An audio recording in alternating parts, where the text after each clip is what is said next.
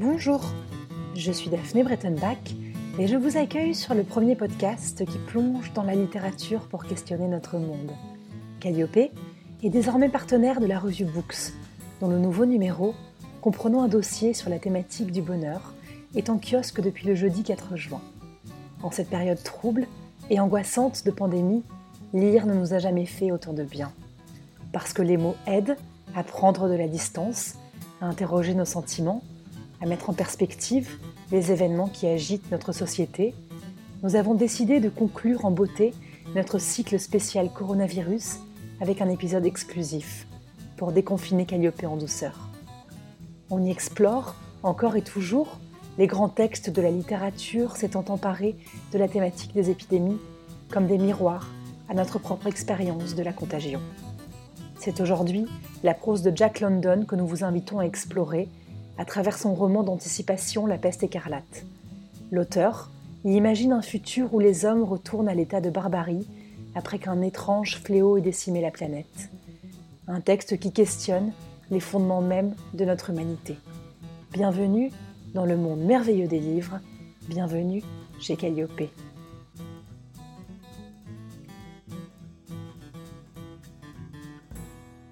Le vieillard essuya ses larmes de ses doigts crasseux.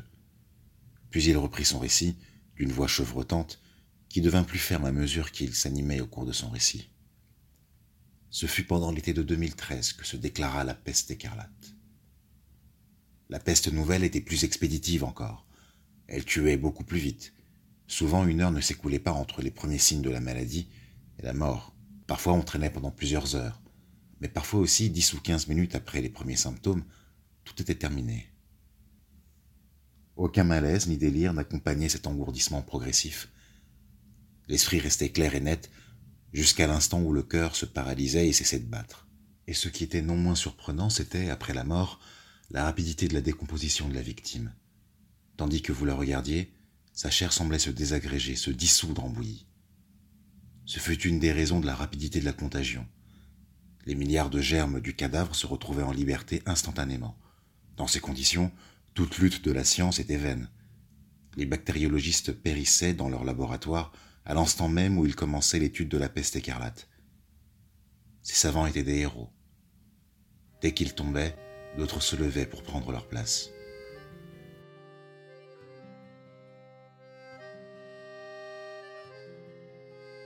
Jack London est né en 1876 à San Francisco et mort en 1916 à Glen Ellen, en Californie. Les thèmes de prédilection de ce génie incandescent de la littérature américaine sont l'aventure et la nature sauvage, notamment avec les célèbres Cro-Blanc et l'appel de la forêt. Il tire aussi de ses lectures et de sa propre vie de misère l'inspiration pour de nombreux ouvrages engagés à coloration socialiste. Il a été l'un des premiers Américains à faire fortune dans la littérature. Son aptitude à peindre dans un décor exceptionnel, des hommes ordinaires, accoutumés à vivre avec simplicité la tragédie de la survie, en fait un écrivain à part, bien qu'il soit parfois prénommé le Kipling du froid. C'est grâce à son expérience personnelle du matériel humain que Jack London exerce son imagination. Chez lui, l'œuvre littéraire et l'écriture vécue. Il publie La peste écarlate en 1912, mais campe l'action en 2073, du côté de la baie de San Francisco. Un vieillard et un enfant marchent le long de ce qui fut jadis une voie ferrée. Soixante ans plus tôt, l'apocalypse a eu lieu. Un mystérieux virus, la mort écarlate, s'est soudainement abattu sur l'humanité, la détruisant presque entièrement. Seuls quelques individus, retournés à l'âge de pierre, survivent dans un monde où toute forme de civilisation a disparu. Ils ont recréé un simulacre de société sans passé, sans culture. Le vieillard tente de raconter à ses trois petits-enfants ce qu'était la vie d'avant, dont il reste le dernier dépositaire. Ces derniers ne peuvent pas le comprendre. Représentant d'une forme d'intellectualité désormais incongrue, ayant sombré lui-même dans une demi-sénilité, l'ex-professeur James Howard Smith évoque un monde englouti, sa miraculeuse survie, l'effroi de la solitude jusqu'à sa rencontre avec la tribu des chauffeurs, la difficile soumission à des êtres dépourvus de toute intelligence et régnant désormais en brute. Le premier élément qui frappe dans cette lecture et laisse songeur au vu du contexte que nous venons de traverser, c'est ce déni, cette insouciance des populations épargnées par la maladie au début du récit, alors qu'elle l'observe se répandre dans d'autres régions, sans jamais imaginer qu'elle atteindra un jour la leur. Puis il y a cette surpopulation que London anticipe, sa pandémie dévastatrice se propageant parce que plus les hommes vivaient les uns sur les autres, plus les nouvelles maladies étaient terrifiantes. Au début de l'épidémie, les hommes portent leurs espoirs sur la science. Les savants penchés sur leurs éprouvettes deviennent des héros. Tiens, tiens. Puis c'est l'exode, les gens fuient les villes, emportent les germes avec eux, semant partout la mort et le chaos. La nourriture vient à manquer, on exécute les pestiférés qui menacent la communauté, et l'individualisme s'érige en règle. C'est chacun pour soi. L'ordre social, la loi, la compassion disparaissent, emportés par le meurtre, par le vol et par l'ivresse.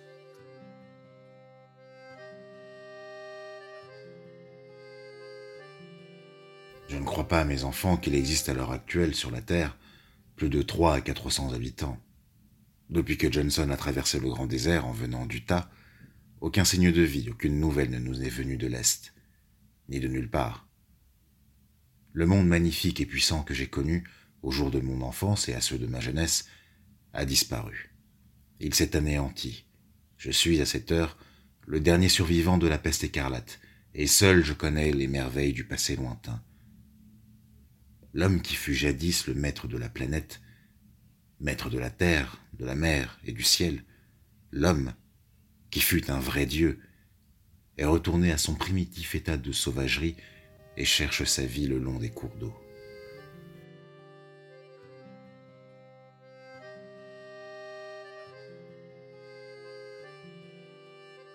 Sans que l'on sache pourquoi, certains hommes semblent immunisés naturellement.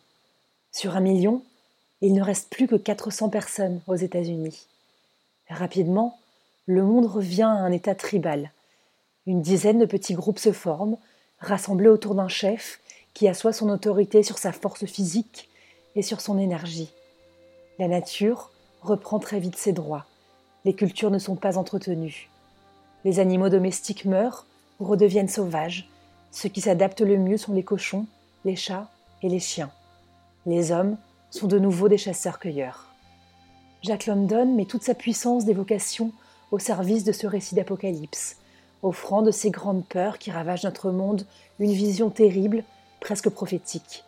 La peste écarlate s'inscrit dans la lignée des fléaux bibliques, et le grand-père évoque Noé lorsqu'il espère la renaissance de l'humanité à bord de son arche. Mais le texte est également fortement imprégné des convictions politiques de l'écrivain, à l'engagement sans faille.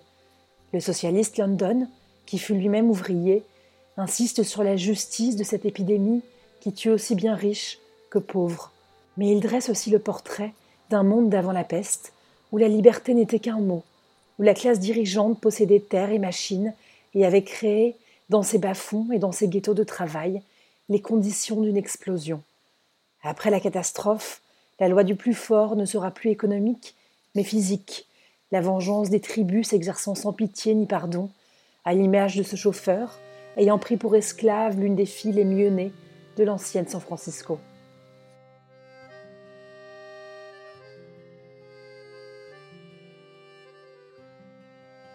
La même histoire, dit-il en se parlant à lui-même, recommencera.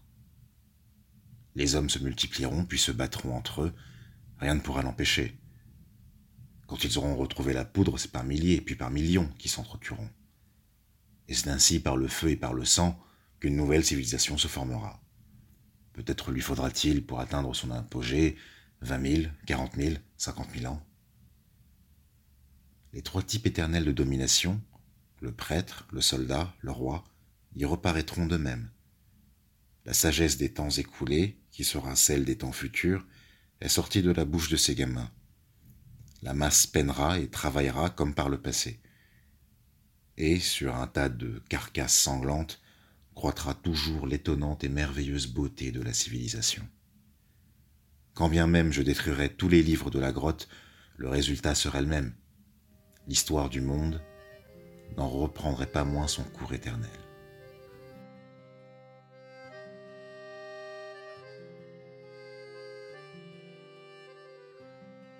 La peste écarlate est un roman de demain qui fut écrit hier. Il fait de la disparition d'un monde et de ses valeurs une odyssée cruelle.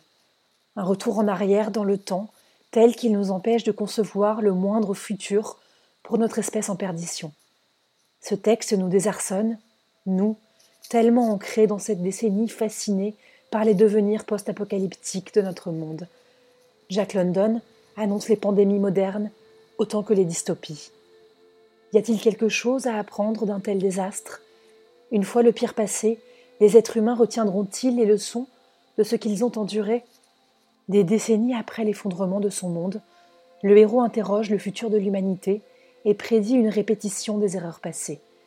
Les hommes recommenceront à s'entretuer, à dominer les plus fragiles, à s'enrichir sans limite lorsqu'ils le pourront. Ceux d'en haut reprendront possession de leur précaré.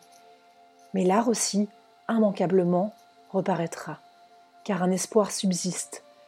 Dans une grotte, Smith a entreposé des ouvrages, vestiges de la civilisation autrefois triomphante, et la clé de l'alphabet, afin qu'un jour, un homme relève de ses cendres la puissance de l'esprit humain. La clé salvatrice de la race humaine est donc, encore et toujours, celle de la création. Force de l'esprit, remède à la perdition. Lucide, le grand-père sait qu'il n'accompagnera pas la réascension sanglante de la race humaine au cœur endurci. Mais comme l'écrit l'écrivaine Camille Laurence dans les colonnes du Monde, nous, qui pouvons encore réfléchir au cours à double sens de l'histoire et aux valeurs essentielles de l'humanité, nul doute que London nous parle, ici et maintenant. Car dans cet univers établi sur la poussière, le grand-père donne raison au dicton. Tant qu'il y a de la vie, il y a de l'espoir.